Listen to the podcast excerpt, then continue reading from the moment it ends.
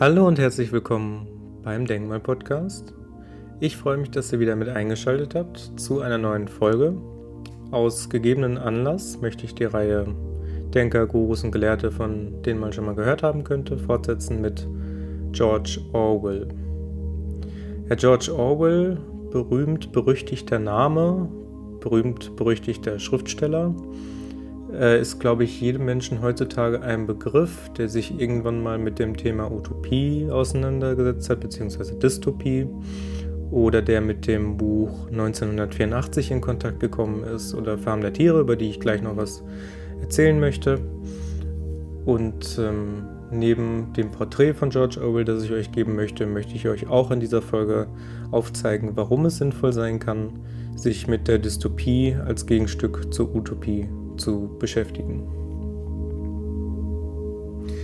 Genau, George Orwell, geboren 1903, gestorben 1950, ähm, ist man wahrscheinlich erstmals in Kontakt gekommen mit in der Schule ähm, durch seine Romane, die er geschrieben hat. Also er war sowohl Journalist für zum Beispiel BBC, ähm, war aber auch gleichzeitig ähm, ein ein, ja nicht nur ein Journalist, sondern auch ein Autor und gilt inzwischen auch als, ähm, ja, mit seinen Romanen als, als Autor, der einen Teil der klassischen Weltliteratur begründet hat. Ähm, er ist unter anderem zum Beispiel bei DTV erschienen im Verlag. Ähm, ja, und er, er und seine Themen sind halt nach wie vor sehr, sehr aktuell. Also er war Sozialist und hat zum Beispiel über Stalins Überwachungsapparat äh, oder vor Stalins Überwachungsapparat gewarnt, was natürlich jetzt schon wieder ein bisschen zeitlich her ist. Aber auch gerade im Zuge der ganzen Covid-19-Pandemie äh, ist 1984 wieder hervorgekommen, ähm, weil ja ganz viele soziale Themen natürlich mit jeder menschlichen Krise auch wieder hervorkommen ähm, und man sich fragt, in welche Richtung geht es jetzt gerade und welche Dinge, die schon von früheren Autoren prophezeit wurden, bewahrheiten sich möglicherweise jetzt gerade in irgendeiner Art und Weise. Orwell hat unter anderem viele Begriffe mitgeformt, äh, unter anderem der Begriff Big, Bro Big, Brother, der ja später zu einer TV-Show äh, gemacht wurde oder der für eine TV-Show äh, genutzt wurde hat eigentlich seinen Ursprung, Ursprung in 1984 in diesem Big Brother is Watching You. Genau. Ja, und der englische Autor und Journalist ähm, ist wirklich einer mit der einflussreichsten Schriftsteller des 20. Jahrhunderts. Ich habe ja viele Deutsche vor allem auch äh, vorgestellt schon in dieser Reihe. Er ist ein Engländer. Und genau, er ist auch meistens wird er als so ein Pendant gesehen zu Aldous Huxley, also den werde ich auch sehr gerne noch vorstellen innerhalb dieser Reihe, weil er da auch sehr gut reinpasst. Aber so als Einstieg in das Thema Dystopie eignet sich Orwell schon ziemlich gut. Und deswegen möchte ich jetzt auch sagen, warum. Genau, dafür möchte ich vielleicht nur so eine Inhaltszusammenfassung kurz geben von ähm, 1984 und dann auch nochmal von Farm der Tiere. 1984 werde ich, weil das ist jetzt schon wieder, würde ich sagen, ein halbes Jahr, ein Jahr her, dass ich es gelesen habe, da werde ich mir ein bisschen helfen mit äh, der Zusammenfassung von inhaltsangabe.de. Und bei Farm der Tiere, das habe ich jetzt vor kurzem, also vor einer Woche gelesen nochmal. Ähm, da werde ich dann nochmal selber ein bisschen was zu vortragen. Ja. Genau, also 1984 Farm der Tiere, beides Dystopien. 1984 schildert vor allem eine düstere Version eines totalitären Überwachungsstaates. Originalsprache ist Englisch, klar. Ist auch, Orwell ist ja auch Engländer. Und der Ort der Handlung ist auch London. Also es ist ein inländischer, äh, eine inländische Dystopie. Und die wichtigste Stadt ähm, heißt hier Landefeld 1, also in dem früheren England, das jetzt ein Teil von Ozeanien ist.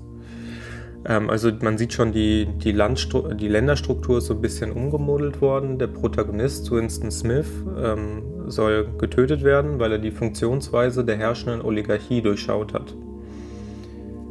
Und zuvor hat er sich ähm, durch seinen Gegenspieler O'Brien einer Gehirnwäsche unterziehen lassen oder musste sich einer Hirn Gehirnwäsche unterziehen lassen, ähm, damit sein Gedankengut sozusagen ausgelöscht wird. Ähm, genau, das ist so, würde ich sagen, die, die schnellste und kürzeste Form, den ähm, Roman zusammenzufassen. Er hat äh, die Dystopie zusammenzufassen. Er hat drei Teile. Und im ersten Teil wird er eingeführt, im zweiten Teil wird dann äh, darüber berichtet, wie ähm, ja, der Protagonist ähm, Winston ähm, ja, sich selber versucht, aus diesem System zu, zu entziehen, zu, zu fliehen. Und im dritten Teil ähm, wird er dann mit dem Problem direkt konfrontiert, was dann auch am Ende tragisch ausgeht. Also der, Charakter hat keine Möglichkeit, wie man das äh, aus herkömmlichen Geschichten kennt, dass es ein gutes Ende nimmt, sondern äh, er wird tatsächlich am Ende, wie ich das ja eingangs erwähnt habe, ähm, durch eine Gehirnwäsche dazu gebracht, äh, sein Gedankengut auszulöschen und sich dem zu fügen, was da, was da der Big Brother sozusagen vorsieht. Genau. Und äh, dieser totalitäre Überwachungsstaat wird durchgesetzt mit Hilfe von Teleschirmen, ähm, die alle Parteimitglieder Ozeanens von der Gedankenpolizei ähm, aufgedrückt bekommen haben und dadurch kontrolliert werden. Und überall erinnern Plakate mit einem überlebensgroßen Gesicht des großen Bruders die Bürger halt an die allgegenwärtige Überwachung.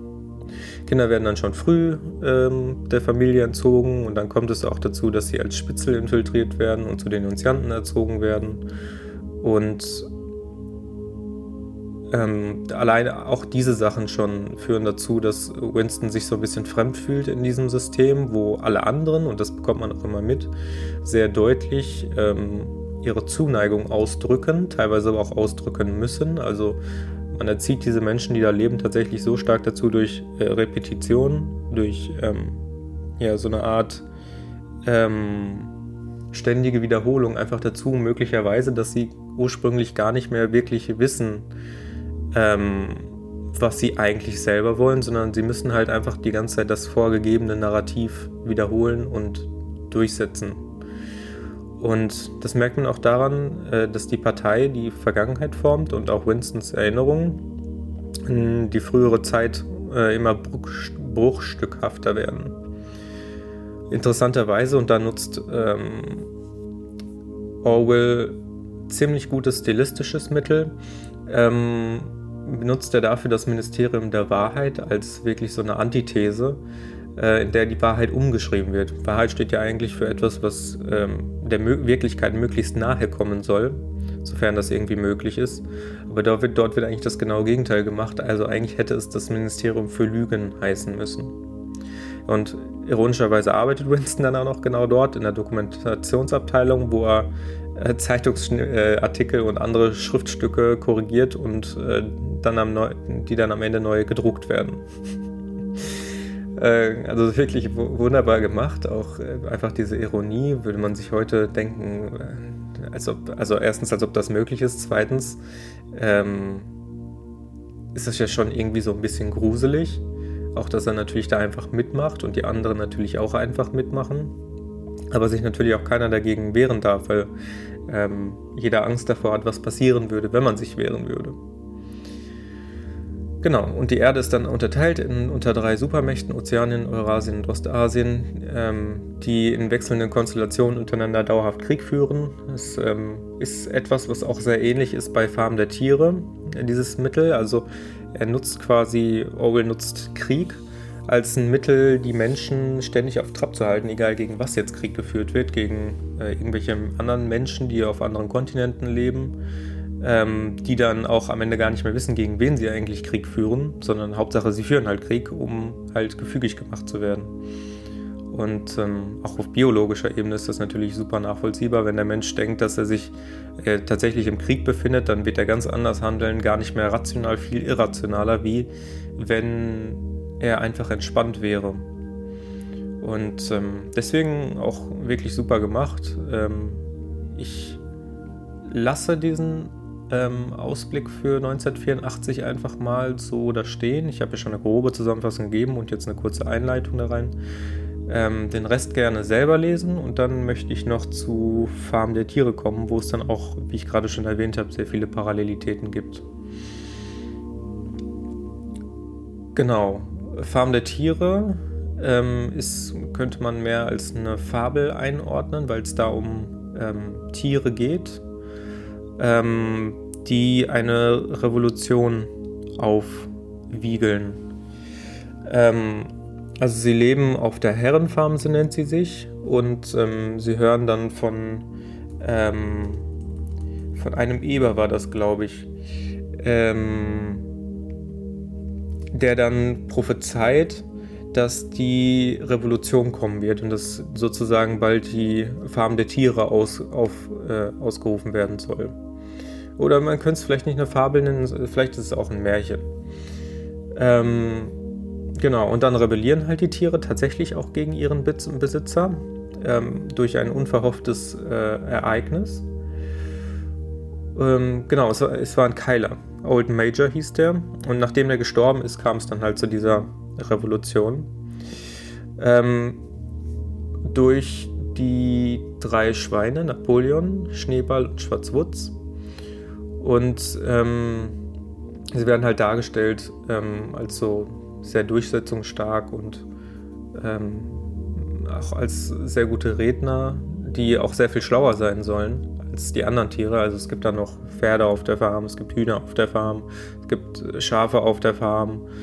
Ähm, also alles, alles Mögliche an Tieren. Aber die Schweine werden so immer als diejenigen dargelegt, die die schlauesten sein sollen.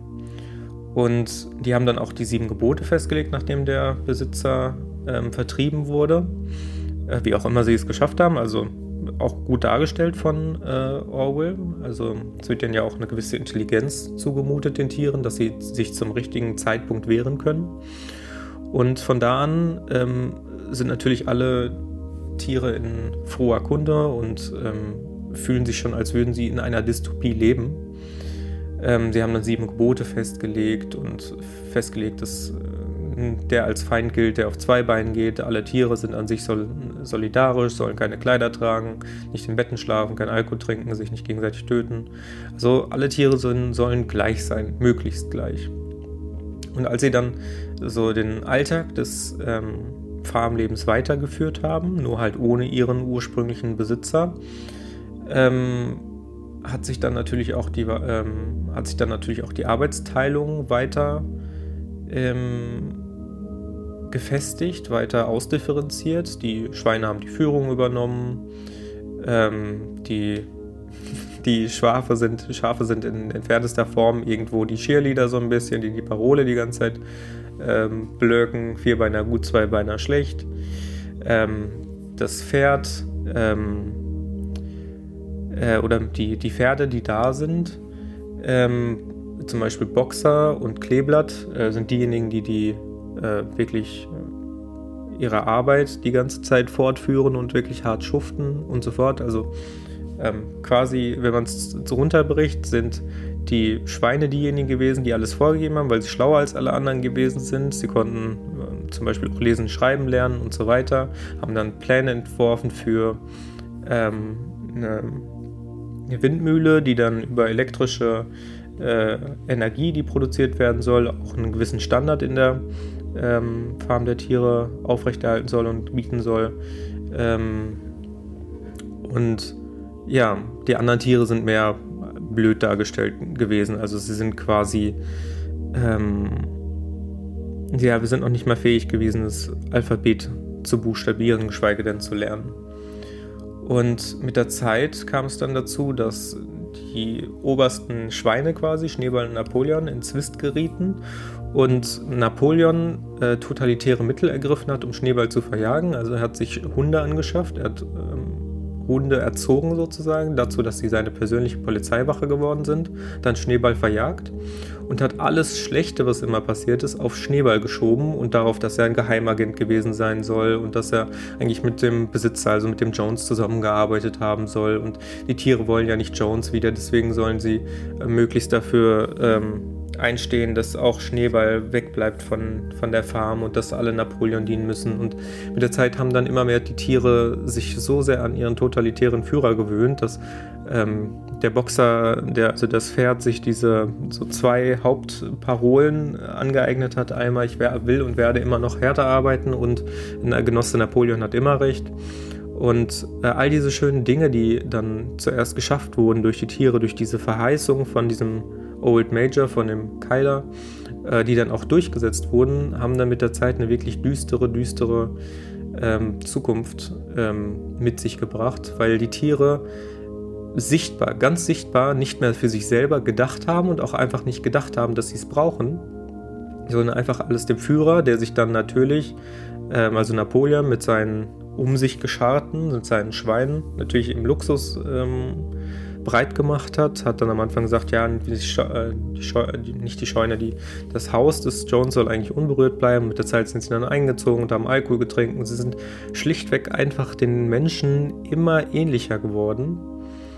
Und das ist äh, hier das auch, wo ich ähm, meinte, ähm, dass sich Orwell teils ähnlichen Mitteln bedient hat. Also bei ähm, 1984, wo er den wo den Bürgern vermittelt wurde, gegen wen wir genau Krieg führen, wissen wir nicht so genau, aber wir, Hauptsache wir führen Krieg. Also es wurde schon gesagt, ja, eigentlich führen wir gegen den Krieg, aber dann, wenn es sich geändert hat, wurde immer gesagt, ja, es hat sich herausgestellt, dass wir jetzt gegen die, weil die haben unsere Beziehungen verletzt und ba ba ba ba ba.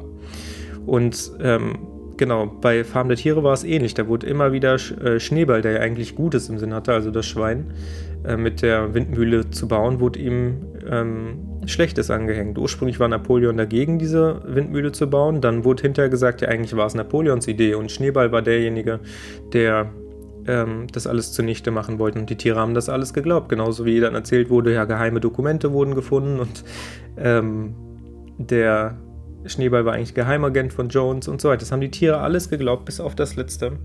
Und sie, die Schweine waren immer schlau genug, den Tieren einen Schritt zuvor zu kommen, haben die Gesetze, die für die Tiere gegolten haben, haben sie einfach abgeändert. Und ähm, ja, es ist wirklich, das ist auch das, was ich dazu der Farm der Tiere sagen möchte. Das Ende werdet ihr sehen, wenn ihr das Buch gut findet vom Gedanken her und es lesen möchtet. Es ist wirklich wunderbar gemacht, wie ähnlicher die Schweine den Menschen geworden sind mit der Zeit. Ähm, wunderbar stilistisch, wunderbar ironisch, wunderbar auch die Dystopie zu charakterisieren, weil sowohl bei 1984 als auch bei, ähm, bei Farm der Tiere war es immer so, dass die Menschen oder die Tiere, also die in irgendeiner Form die Gruppe von Protagonisten, die vorherrschend war, äh, oder die, die beschrieben wurde, nicht die vorherrschend war, sondern die beschrieben wurde, ähm, mit der Zeit ihre, ihre Pflichten des Menschseins, so möchte ich das jetzt mal formulieren, abgegeben haben.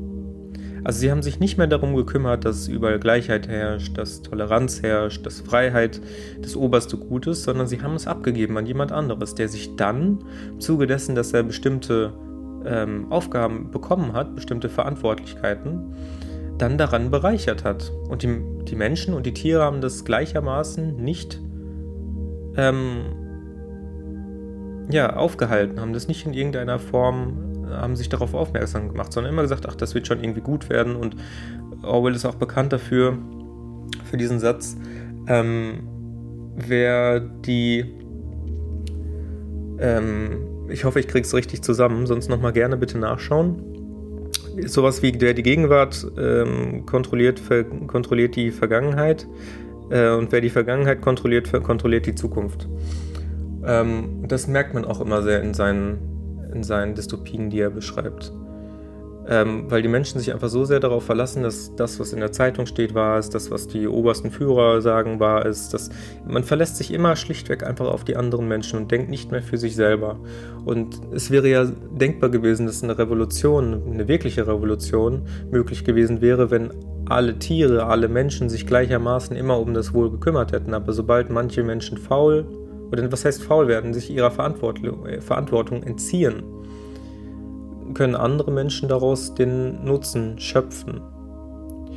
Und deswegen habe ich auch in der letzten Folge, als ich über Big Tech und über Dystopie gesprochen habe, auch ganz ein, eindringlich darauf hingewiesen. es ist, es ist mir wichtig, ähm, dass man weiß, was einem bevorstehen kann, wenn man sich nicht selber von jedem Tag aufs Neue ermuntert und äh, sich seiner Verantwortung bewusst wird und äh, sich als ein menschliches Lebewesen begreift, das in ständiger Beziehung zu sich, seinen Mitmenschen und seiner Umwelt steht und auch eine gewisse ähm, ja, es ist, es ist einfach ein super Wort dafür, eine gewisse Verantwortung innehat, dass es, die es nicht aufgeben darf. Der Mensch als Lebewesen, er hat mit seiner rationalen Auffassungsfähigkeit, hat er eine gewisse Macht bekommen über die Umwelt, über die weitere ähm, Gesellschaft und so fort, derer er sich bedienen kann, zum Guten wie zum Schlechten. Der Verstand ist ein Werkzeug, wie jedes andere Mittel auch. Und letztlich ähm, entscheidet sich dann darüber, wie die Menschen ähm, ihre Zukunft verwirklichen, ob es zu einer Dystopie wird oder zu einer Utopie, in dem Maße, wie sich alle Menschen darüber bewusst sind, wo sie hin möchten. Und wenn Menschen nicht wissen, wo sie hin möchten, sondern es anderen Menschen überlassen, die dann sagen, ja, die wissen schon, was sie tun werden. Das kennt man nur allzu oft aus der Politik. Ach, die wissen schon, was sie tun werden.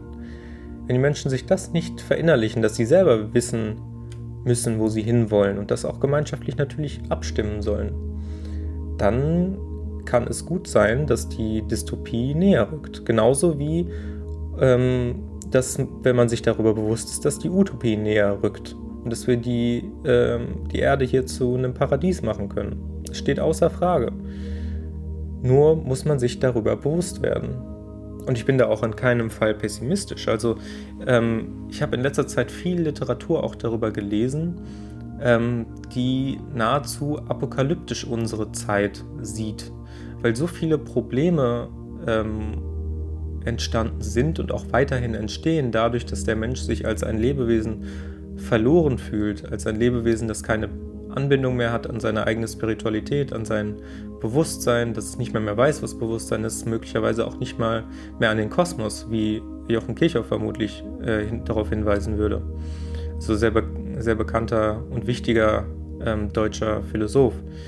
Ähm, wenn sich die Menschen darüber nicht bewusst sind und diese Verbindung dazu verlieren, ja, dann entstehen auch diese ganzen Probleme heutzutage, die wir sehen. Dann entstehen umwelttechnische Probleme, ökonomische Probleme, soziale Probleme. Das sind ja alles Wirkungsgefüge, die innerhalb ähm, des Bewusstseins eines Menschen inbegriffen sind. Das Bewusstsein ist, oder auch, man könnte auch der Kosmos sagen, oder das Universum, ist ja letzten Endes ein umspannendes Wirkungsgefüge, das wenn ich mich daran angebunden fühle, ich mich auch zu Hause fühle und dafür sorgen möchte, dass das Universum, dass, das Kosmos, dass der Kosmos, dass mein Bewusstsein heilt und ganz ist und Frieden hat und so fort, also und so weiter und so fort. Aber Menschen, die sich nicht mit dem Kosmos oder mit dem Bewusstsein und so weiter beschäftigen, haben das Gefühl, das Einzige, was in meiner Wirklichkeit von Belangen ist, ist mein unmittelbares Umfeld und es ist mir völlig egal, was in Afrika passiert, was in ähm, Asien passiert und so weiter. Was natürlich auch ähm, dem Menschen nicht zuzuma äh, ähm, zuzumuten ist, dass er in irgendeiner Art und Weise dafür Verantwortlichkeit übernehmen kann, dass Kinder in Afrika sterben. Keine Frage. Ähm, aber ich finde es schon wichtig, dass man das Ziel hat und dass man sich darüber bewusst wird, dass Frieden das Höchste und Schönste und Wichtigste für einen Menschen ist und dass es immer bessere Wachstumsbedingungen liefert, wie wenn man sich der Verwahrlosung hingibt, weil dann sät man den Nährboden irgendwo für Krieg. Ja, das ist das, was ich zu dem Thema tatsächlich sagen möchte. Also die Wichtigkeit, sich mit der Dystopie zu beschäftigen, erschließt sich für mich auch einfach dadurch, ähm, selbst wenn man dadurch zeitweise eine gewisse pessimistische Sichtweise auf die Welt einnimmt, weil man natürlich sehen kann, was alles Schlimmes passieren könnte, ist es schon wichtig, sich damit zu beschäftigen, weil man natürlich wissen möchte, wo möchte ich hin und wo möchte ich nicht hin. In diesem Zuge ist natürlich auch Carl Gustav Jung, den ich auch gerne in den nächsten Folgen vorstellen möchte, sehr wichtig als jemand, der uns gelehrt hat, die Schatten zu integrieren, was das für eine psychologische wichtige Rolle spielt. Und weiterhin möchte ich auch gerne noch in der nächsten Folge einen Ausschnitt einer eigenen kleinen Dystopie ähm, veröffentlichen, die ich selber geschrieben habe und auf die ich sehr gespannt bin, was da für Reaktionen folgen, weil ich denke, dass äh, es sehr gut schildern kann, worauf das Ganze hinauslaufen könnte, wenn wir uns das mit Corona alles so gefallen lassen. Und in diesem Sinne bin ich fertig mit der Folge von George Orwell. Hoffe, sie hat euch gefallen, so einen kleinen Einblick ähm, in das Leben und Wirken von George Orwell zu bekommen. Und freue mich natürlich, wenn ihr euch selber eigenständig weiter in das Thema vertieft. Und in diesem Sinne wünsche ich euch noch einen wunderschönen Tag und bis demnächst. Ciao, ciao.